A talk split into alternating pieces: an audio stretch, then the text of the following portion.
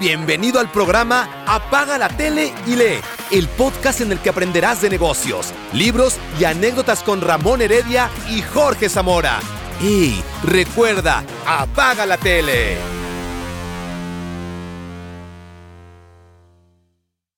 Bienvenidos a otro episodio de Apaga la tele, apaga la tele, apágala. ¿Qué esperas? Apaga la tele. Cambia la tele por planta. Eso, cambia la tele por planta. Estamos con don Ramón Heredia. Con don no lo puedo creer. No lo puedo creer. Este es que esto ya, este nivel ya. Ahora vamos a tener, si antes teníamos cuatro auditores de nuestro podcast y nuestra terapia semanal, hoy día vamos a tener muchos más, muchos más con Roberto Cami. Estábamos recién, mi querido Ramón, eh, qué gusto verte. Solo verte me alegra el día por esos colores eh, que no son mis favoritos, ¿verdad? El azul sí, el azul, el azul sí. La combinación es la que, la que me molesta un poquito, pero no, ¿Sabes lo que me pasa? ¿Sabes lo que me dicen? Me dicen el caja fuerte, porque el único que sabe la combinación soy yo. Entonces, claro, como con vino rojo, con amarillo, con verde, el otro día me llegó un meme que dice, Ramón es el caja fuerte. ¿Por qué? Porque la combinación... Me da risa porque estaba en, estuve en, Copacabana y andaba con una, una camiseta de los Simpsons, la cara de los Simpsons, y un traje de multicolores. Y un tío, mi señora le dice, oye, ¿A Ramón lo vistió Versace? ¿Qué, lo vistió con esa combinación? Sí, mucha gente se puede confundir, pero está bien, la, gracia, la gracia es que hay una identidad. y la eh, gracia es que le importa cero, una hectárea y media de, arbusto. La gracia es que le importa cero, sí, es verdad. Estábamos recién hablando antes que te integrara eh, al podcast, mi querido Ramón, de temas de coaching. Tú eres un coach espectacular sin serlo, porque parece que no eres coach pero tenés una, cantidad de conocimiento intrínseco que vas entregándole a la gente en cada una de las conversaciones, y yo también lo valoro porque aprendo mucho de ti, querido Ramón. Y, me voy a dejar de hacer eh, alabanzas porque entiendo que este podcast, señor Zamora, no es para eso, ¿no? Es de libros. Es para los libros, Roberto. Escritor, los dos, ustedes dos son escritores. Somos todos escritores aquí. Bien. Oye, club de escritores. Sí, claro. El club ¿Ah? de escritores. Oye, súper cool decirle que me junté con los escritores. No cualquiera, bien. ¿Está lanzando un tercer libro usted? Eso, eso sé. Roberto, yo estoy esperando porque a todos, yo siempre recomiendo el piensa al revés, porque cuando me, vienen con una cosa le digo, piensa al revés, como dice mi amigo Roberto Campos. ¿Y qué es eso? pusimos fecha, eh, julio, julio 2024.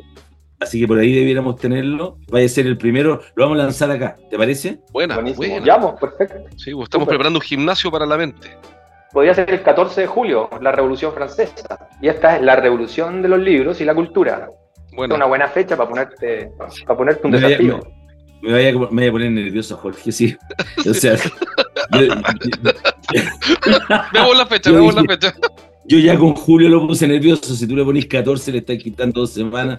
Olvídalo. Roberto, primero, primera pregunta, porque siempre nos gusta partir con. ¿Qué libro estás leyendo hoy día? Por favor, querido Roberto se llama El arte soplar la brasa. No lo conozco. Pero está, difuminado otra vez, si lo voy a mostrar. sí, ahí, se ve. Ahí sí, ahí sí. el, arte de soplar las brasas, soplar brasas, mira, buen, buen nombre. Cuéntanos, cuéntanos qué, cuál es la fuerza, su idea fuerza, qué es lo que te hizo, wow, me reventó como el, como el piensa al revés, cuando yo le digo, güey, ¿qué te reventó del libro del Roberto Cami? El título, míralo, mira este capítulo cuando estaba mirando una estrategia y la pensó distinto te hice un poco de trampa con la respuesta y no me gusta mentir. Así que te voy a contar por qué te hice trampa, porque este libro yo ya lo leí. Ah, yo me certifiqué como coach hace poco, eh, hice un diplomado de liderazgo y coaching el año pasado y fue parte de la lectura obligatoria. Pero ¿por qué lo estoy releyendo? Porque el libro que estamos escribiendo ahora, donde estamos trabajando con mi amigo Jorge, tiene que ver no con coaching, sino que tiene que ver con entrenamiento mental, donde hay muchos elementos de coaching dentro del libro, evidentemente, pero no es de coaching y eh, lo tengo aquí, al lado, porque justamente fue uno de los libros que me hizo clic. ¿Y por qué se llama el arte de soplar las brasas? Porque particularmente nosotros ya nos conocemos hace algunos años. ¿Qué es lo que hacemos nosotros? Tú, mi amigo Jorge, yo, y creo que en eso somos muy parecidos. Se acerca alguien y te dice, oye, mira, sabéis que tengo tal problema. ¿Y qué es lo que tiende uno a hacer en, en automático? A darle la solución. Es obvio. Sí, claro y uno le tiene que decir, tú, lo acabas de decir, piensa al revés, compadre, piensa al revés. Eso también es una solución a algún problema que alguien te trae. Y justamente el arte del liderazgo y del coaching en particular es no darle la solución, sino que la persona la descubra solo. Entonces, soplar las brasas es de alguna manera el impulso que necesita para que se encienda el carbón. tú solamente le estás dando el hálito para que se encienda el carbón, lo estás empujando. ¿Cómo lo hace Roberto?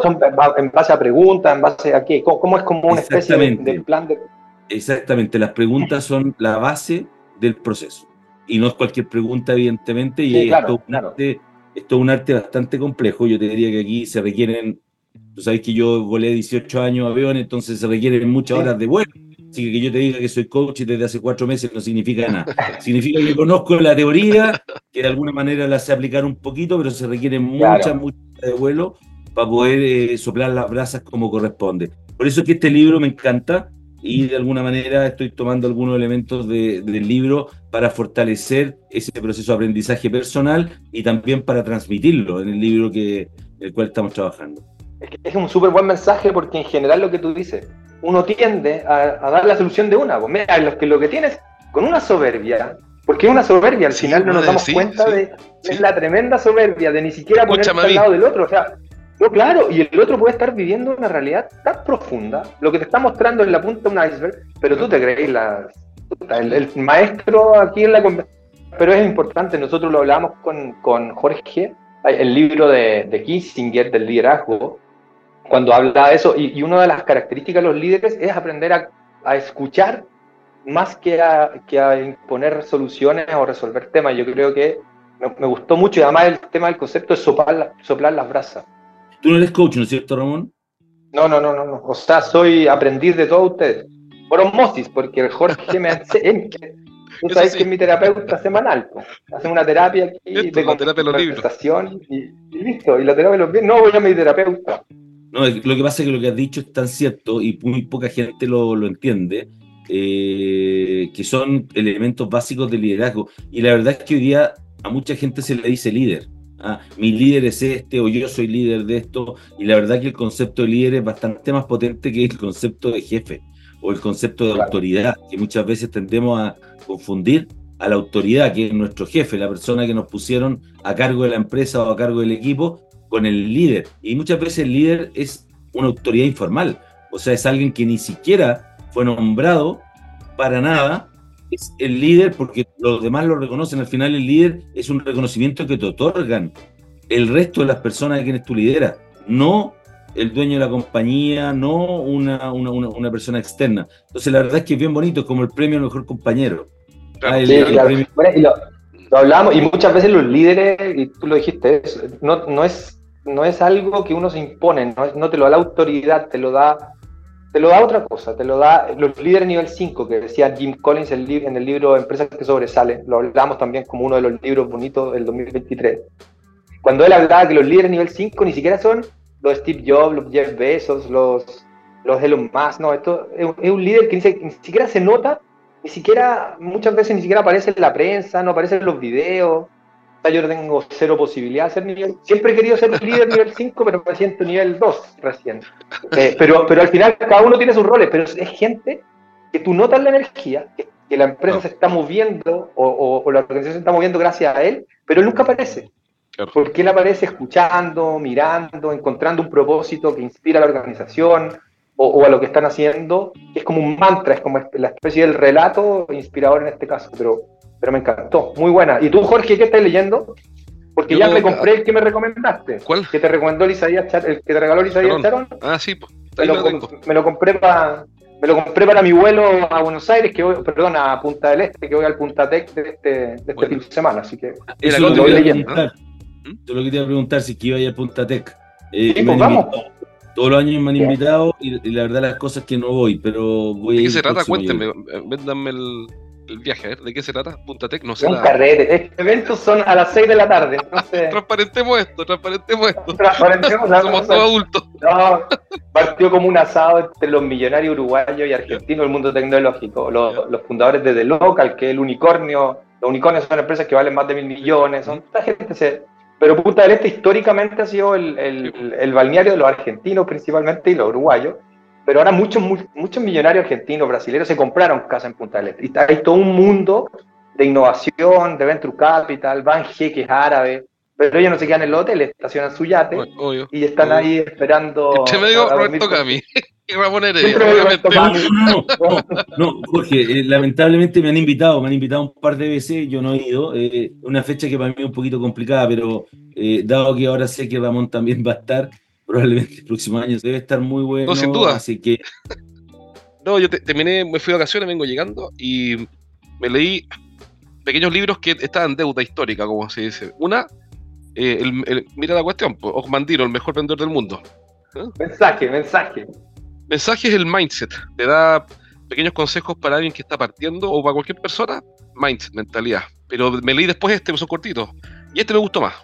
El hombre más rico de Babilonia. Ah, el hombre más rico de Babilonia. Oye, súper simple, súper simple, pero genial, porque la genialidad está en lo simple, no en lo complejo. Cacha, me gustó una buena práctica, súper. o sea, tiene un montón de consejos. Yo de verdad que de los dos recomendaría, pero de todas maneras, el hombre más rico de Babilonia, sí, pero de todas maneras, de todas maneras, cualquier emprendedor.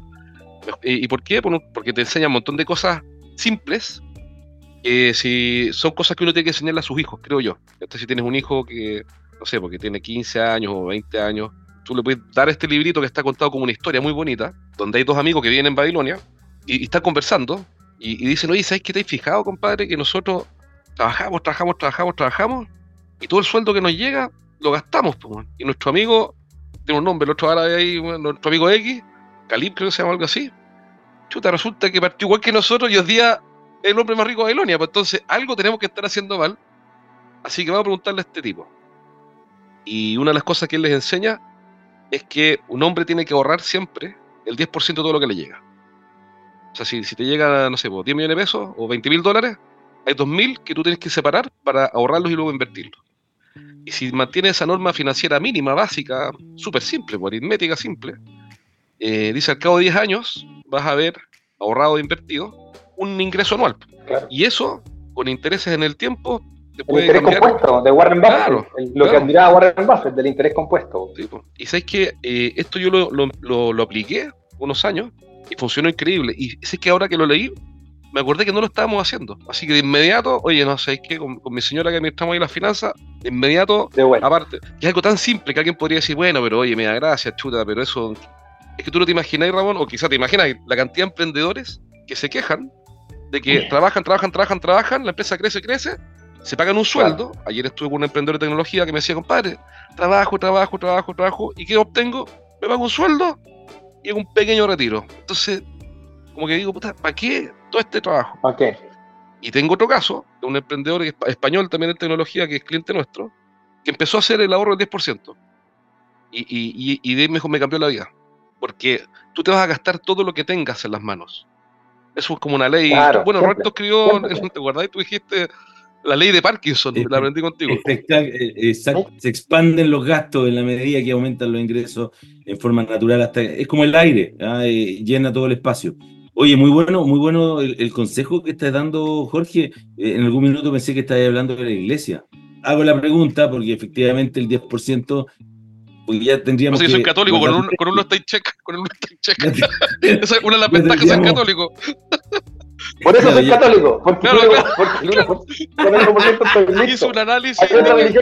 Está buena esa. Oye, ¿por qué eres católico? Porque mira, los, los no sé, pues los los judíos me piden el 10, los mormones el 20, los judíos el 30, y hice un análisis con una planilla Excel, y los que me pedían menos y me prometían más eran los, los católicos. Porque exacto, y con menos esfuerzo. Y me y me el paraíso. Perdón, los que son religiosos. Sí, sí, no. ¿Ah? Tengo un primo sacerdote católico, mis tíos son sacerdotes, así que perdón, tíos. No, pero que con, si es que lo escuchas, pero. Con Ramón no nos importa, reímos de otras estamos... cosas con altura mira, ahora nos reímos de San, de San Henry Kissinger, que sí, también nos reímos Oye, es, como, es como el Caballero de la, Armadura Oxidada que hablábamos el otro día, Jorge, que es un libro que yo también lo leí de viejo, que mis ah, hijos me dijeron, oye, pero si lo leí, lo leí en el colegio, me dijeron mis hijos, que es un libro también que es para, para todo ser humano, ¿ah? el Caballero de la, Armadura Oxidada, que también tiene que ver con estos estadios mentales en donde tú te tienes que ir deshaciendo en el camino de algunos elementos tóxicos como el ego, que si está mal gestionado te genera la soberbia que tú mencionabas realmente eh, al comienzo. Eh, un libro muy lindo porque además es muy corto, se lee muy fácil y metafóricamente te va mostrando cómo tú puedes ir superándote en la vida en la medida que vas creciendo. Así que está súper bueno. Yo les quería mencionar un libro que seguramente no conocen y que yo conocí hace muy poco a raíz de una charla que me invitaron a dar eh, Ramón, tú que eres tan ¿Sí? charlista, speaker internacional, global, hay un libro que leí recién, eh, hace muy poquito, que se llama Dentro de la caja. Seguramente lo conoces tú, Ramón, ¿no es cierto? No, No, no, dentro de ¿No? la caja. Me suena, pero ¿no? De Drew Boyd y de Jacob Goldenberg, que básicamente lo que hicieron fue tomar un método ruso de innovación, lo perfeccionaron y lo llevaron a, a un modelo que está descrito perfectamente en este libro, muy fácil de leer, está lleno de ejemplos. Y hoy día el que utiliza Israel, particularmente las innovaciones israelíes, utilizan este método. En términos generales, siempre tendemos a decir pensar fuera de la caja, ¿no es Claro. cierto? Yo lo he dicho mil veces. Oye, gran Oye, título, dentro de la caja, un gran título. Al tiro te un gran título. Y lo que dice es que las mejores innovaciones, las mayores innovaciones se hacen utilizando lo que ellos llaman en el, en el- en el libro el mundo cerrado. El mundo cerrado es que no puedes salir a buscar elementos afuera, sino que son los elementos que están en la mesa. Un ejemplo súper simple. Dicen, oye, tengo un refrigerador, el refrigerador es grande, es pesado, etcétera. ¿Cómo innovo con el refrigerador? ¿Qué es lo que tengo? ¿Qué elementos tiene el refrigerador? Tiene un, eh, ti- tiene un compresor, ti- etcétera. Entonces ellos dicen, ¿sabéis qué, qué pasa si el compresor se lo sacamos al refrigerador y lo ponemos lejos en otra parte? Entonces se le ocurre Claro. y dice, ah, mira, primero que nada podemos tener un refrigerador más liviano y más chico, lo que me permite ubicarlo en lugares más, en lugares más, eh, en, en- en habitaciones más chicas. Ah, pero ¿qué hago con el compresor que lo dejé a metros de distancia? Ah, pucha, me puede servir para enfriar la pieza. No Ah, solamente, no solamente la comida, sino Claro. que lo puedo utilizar también para la pieza. Entonces, lo mismo que pasa, por ejemplo, cuando tú le sacas el control remoto al DVD. ¿Se acuerdan los DVDs que tenían, eran gigantes, así grandes, y de repente empezaron a salir unos flaquitos, flaquitos? Ya, po. lo que hicieron fue eliminar todo lo que no era necesariamente parte del equipo y que estuviese construido ahí. Entonces, el control remoto lo sacaron y disminuyeron el tamaño del DVD. ¿Con qué, qué lograron? Lograron innovar el DVD. Y así existen distintas cosas en donde tú agregas más elementos de lo Claro. que existe. Divides, eliminas, etcétera, pero siempre utilizando lo que ya está. Encuentro genial. correcto. Por ejemplo, la- la- la- la- ¿se acuerdan de la Match 2 de la doble hoja de Sí, sí, cortar? sí. Sí, sí, sí. Bueno, la Match 2 dijeron, bueno, ¿cómo innovo con una, con una rasuradora? Tenían una hoja. Y dice, bueno, voy a innovar dentro de la caja. ¿Qué significa innovar dentro de la caja? ¿Qué elementos hay? Hay una, eh, eh, está el, el- el- el- el palito, ¿no es cierto? Está la hoja. O voy a innovar poniendo una segunda hoja, que es más de lo mismo. Pero la segunda hoja genera una segunda función. La primera estira el pelo, la segunda lo corta. Entonces, es, una, es, una, es un corte más al ras. La verdad es que no he explicado demasiado bien el concepto porque hay que... No, está Se bien. entiende, pero se No, está muy bueno. Pero- Pero está bueno. pa- Lo porque que pasa uno es piensa que que innovación es con la página en blanco. Yo creo que Exactamente. me- y, y- y es, y es como ponerte también lo que dijeron al principio, la, la simplicidad. Steve Jobs decía lo mismo, al final la es el arte de la simplicidad. Mientras menos cosas tenga y más simple sea, pero esta caja te obliga, al estar cerrado en una caja, tienes que trabajar con los elementos que hay dentro de la caja, no puedes salir a buscar otras cosas. Porque siempre, bueno, yo lo digo, lo, lo- lo trabajo en mis talleres de espacios vacíos, que siempre estamos pidiendo lo que no tenemos. Y el primer ingrediente de espacios vacíos son los activos. Primero reconozcamos lo que tenemos, Qué bueno. porque la gente se olvida. Se olvida y no agradecemos lo que tenemos. Y tenemos, me pasa en la empresa, cuando veo con otros empresarios y converso con ellos, les digo, pero no, no, no, partamos primero con lo que tenemos. El, el- ingrediente uno es el ingrediente de la, del agradecimiento. Levantémonos a mirar qué tenemos. Ayer hablaba con un empresario, le decía, bueno, pero tú tienes muchos datos. No, porque si tienes muchos datos, tienes conexiones, conexiones con clientes, tienes relación con clientes, te reciben los clientes, tú puedes llamar a alguien y te recibe en, en- en un minuto. Si yo llamo a esa persona, no me recibe. Sí tienes razón. Eso pero eso es obvio, capital no, no, relacional. pero- Capital relacional que es Pero se- ahí lo que pasa, pero no vemos esas cosas en general, como estamos corriendo en el día a día, buscando cosas nuevas y que yo necesito lo otro, no vemos lo que tenemos. Y cuando uno ve lo que tiene, construye sobre el superpoder que tiene. Y con eso empieza a ver las magias. Pero además lo que dice Roberto es genial porque se llama espacio vacío, yo hago el juego con los ingredientes, con los cocineros. Cuando tú tienes un producto ya hecho, una alternativa interesante es cómo le saco cosas a ese producto para resolver otros dolores o para poder crear otras soluciones. Así, Muy bueno. Lo que acabas de decir, Ramón, eh, en el libro está escrito tal cual, porque existen Claro. metodologías y una de las metodologías que te enseñan es sacar cosas, eliminar elementos que ya existen para innovar. Qué bueno, lo encuentro genial. Buena. Oye, Muy y buena. ¿sabes que desde un punto de vista, yo, yo esto como que lo veo en dos dimensiones, uno es la estrategia, que es lo que está diciendo Robert, me quedo otra vez con el mensaje de Ramón, que es, eh, no- uno no agradece lo que tiene y, y uno siempre mira lo Sí, que no claro. tiene, ¿cierto? Y me acuerdo Claro. que hace años atrás, eh, tuvo una quiebra, hace años atrás, y estaba súper eh, cuestionado, o sea, diciendo, pucha, eh, soy menos, porque quebré, como quebré, soy menos. Entonces dije, no, pues tengo que hacerme cargo de este pensamiento autolimitante.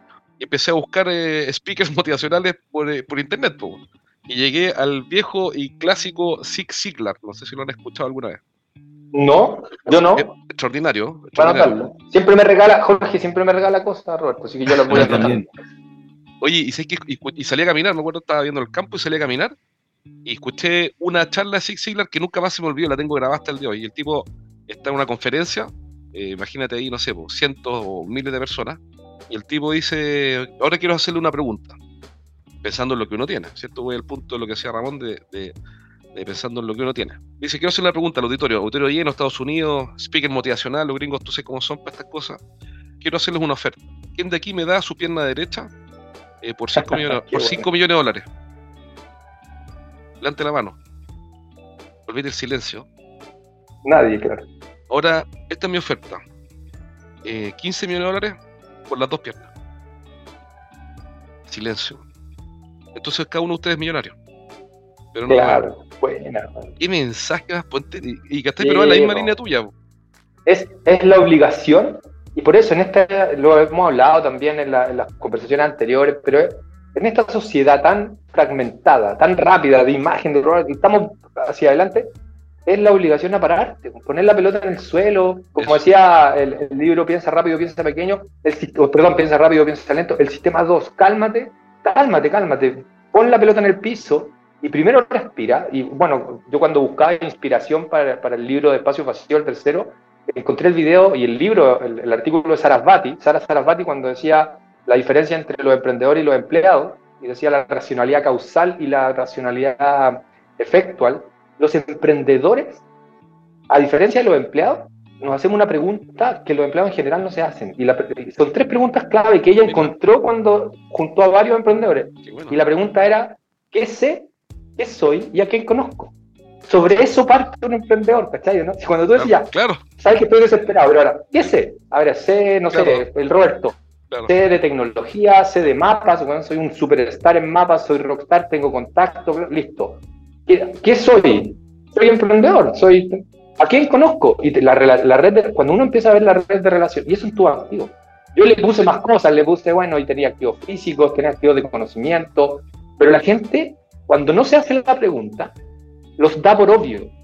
Porque un experto, como tiene tanta información, cree que todo el mundo sabe lo que él sabe. Y Así no, es. y es un superpoder. Yo me acuerdo hice un taller una vez en un, en un instituto y había un, un haitiano. Negrito, negrito, negrito, negrito. Y le digo, lo, asusté porque le digo, ¿cuál es su superpoder? Y lo con el micrófono, a mí me gusta tomar el micrófono como con Francisco. Y lo digo, y él se asustó y dijo, no tengo un superpoder. Si tiene un superpoder, yo, sé que usted tiene un superpoder escondido. Y toda la gente se mataba la risa, pero el resto eran chilenos. No, ¿cuál? Usted sabe francés, ¿o no? Sí, sé francés. Y español, ¿cierto? Sí. ¿Quién de, quién de los que están acá sabe francés y español? Y no, no- ni uno. Es un Y activo. él sabía francés y español. Tremendo activo. ¿Y de qué me sirve? Bueno, busquemos de qué le sirve. Empecemos Exacto, a ver. A exacto. lo mejor puede hacer un canal de, de Instagram para ayudar al- a los turistas franceses que vienen a Latinoamérica y les explican español. O sea, hoy día, pero por eso, porque pasamos de largo lo que tenemos. Entonces, esas preguntas simples, antes de partir con cualquier bueno emprendimiento, perder plata, gastarnos plata, porque la gente, no voy a ser emprendedor, quiero hacer una app de restaurantes, que a mí me llaman todas las semanas para eso. ¿Por qué vas a hacer una app de restaurantes? ¿De qué sabes? No, es que voy a los restaurantes. Porque un activo es tener plata. Siempre me dicen, bueno, que lo- lo- los fundadores de Uber no sabían de transporte. Sí, pero los dos habían hecho un exit y eran millonarios, o sea, tenían plata, tenían un super activo y tenían contacto. Tenían contacto. La fundadora, la, la, la ex cofundadora de Tinder, creó una empresa nueva que se llama Bubble, eh, o algo así. Y ella le ganó el juicio a su ex pololo que estaba en Tinder, se pelearon, bla, bla, ganó plata, activo, plata. Y lo otro, la red de contactos que tenían los Venture Capital del mundo de las aplicaciones de citas. Entonces creó Bumble, que es la aplicación de citas que creó, usan levantando plata con lo que tenían. Lo que tú estás diciendo no puede ser más cierto y yo creo que no lo he contado en un podcast ni tampoco en entrevistas, pero sí en reuniones uno a uno, siempre lo digo. Deberíamos tener ahí, deberíamos tener, Jorge, una, un sonidito así para primicia. Vamos, vamos, Roberto. Sí, deberíamos tener primicia. lo, que pasa que, lo que pasa es que está presente Jorge. Jorge está presente. Tú partiste hablando de mi libro Piensa al revés, pero mi libro Piensa al revés no hubiese podido ser escrito sin la ayuda de Jorge. Ah, eh, eso, eso como ah. primera cosa. Por dos razones. Y una es la que quiero destacar acá porque se une a lo que tú acabas de decir. El superpoder, el síndrome del impostor que todo el mundo también habla, digamos, que no te la creen, ¿no? Entonces uno dice, o yo me dije, mejor dicho, ¿quién va a leer mi libro? Y tú sabes cuál fue la oferta que me hizo Jorge. Jorge me dijo, mira, cuando terminemos, mi propuesta incluye 40 libros. Y yo dije, 40 libros, no alcanzo a tener tanta gente que quiera leer mis libros. El Roberto.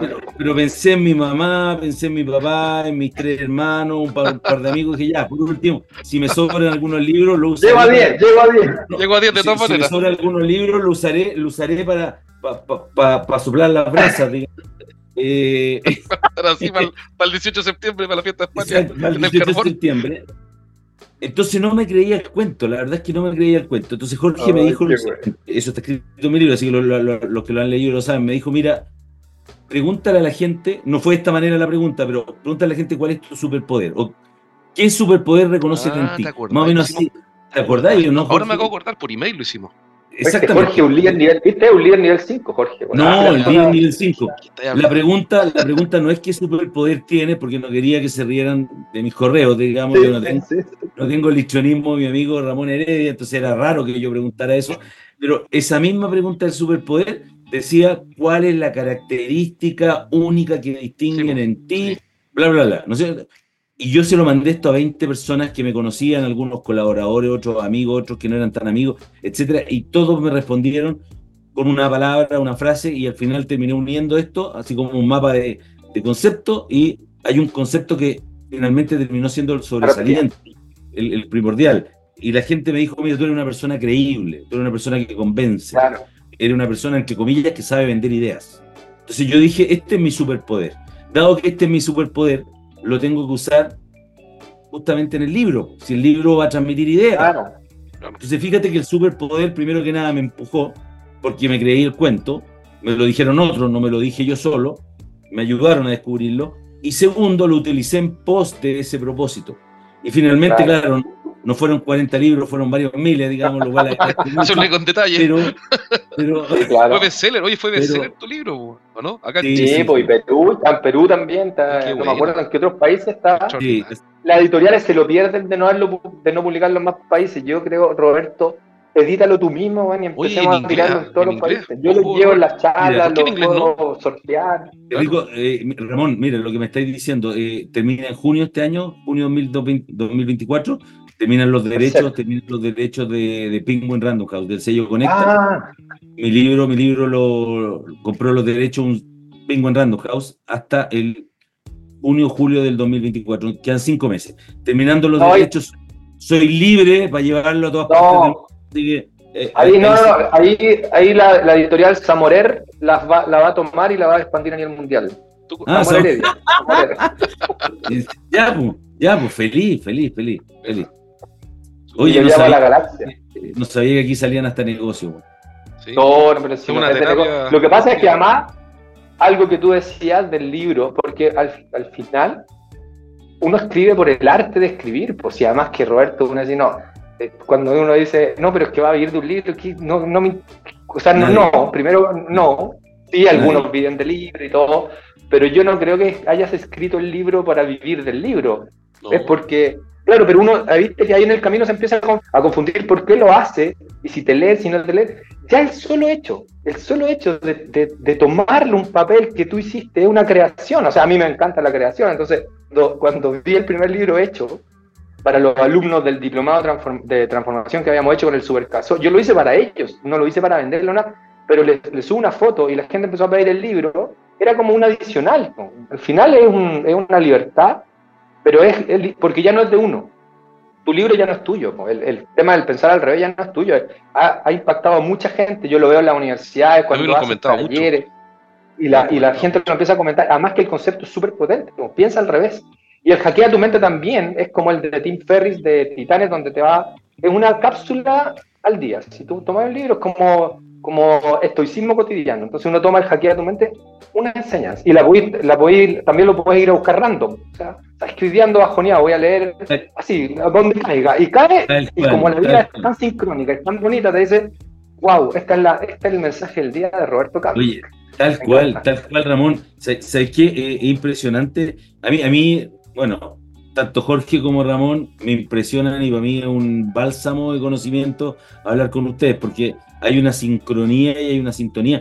Nosotros no hemos hablado con Ramón, pero conoce el libro, pero no hemos hablado, pero efectivamente ese es el objetivo que tenía, donde tú lo tengas en el velador, de repente lo abras, te inspira, lees cuatro minutos, cinco minutos y esa idea la puedes desarrollar por meses o por toda tu vida incluso. Hay, hay ideas que son trabajables toda la vida, porque en el fondo lo que hace es transmitir un concepto que si, a ti te hace sentido, tú dices, sabes que esto es lo que a mí me falta, por ejemplo, como superpoder, para, dar, eh, eh, para pasar al siguiente nivel, para desarrollarte personalmente, etcétera, etcétera.